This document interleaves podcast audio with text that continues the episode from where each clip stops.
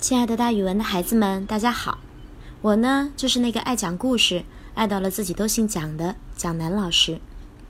今天蒋老师要给大家讲的成语故事叫做“举一反三”。在这里，“反”的意思是类推，比喻从一件事情类推而知道其他许多的事情。这个成语背后的故事是关于至圣先师孔子的。有一天，孔子对他的学生们说：“举一隅。”不以三喻反，则不复也。意思是，我举出一个墙角来，你们应该能要灵活地推想到另外三个墙角的事儿。如果不能的话，我就再也不会教你们啦。天哪，都不再教他们了，学生们该有多着急呀！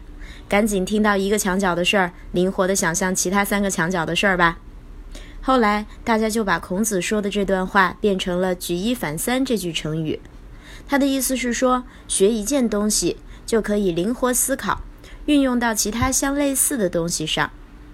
比如说，现在孩子们，你们学数学的时候，老师有没有告诉你，鸡兔同笼问题还有很多很多其他的出题方式哦？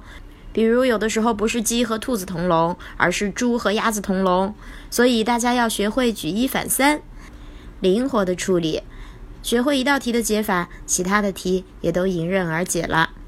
这就是举一反三在咱们现实生活中间的运用，所以孩子们，这个成语大家记住了吗？比喻从一件事情类推而知道其他的许多事情，叫做举一反三。好了，今天的成语故事就给大家讲到这儿，孩子们，咱们明天再见哦。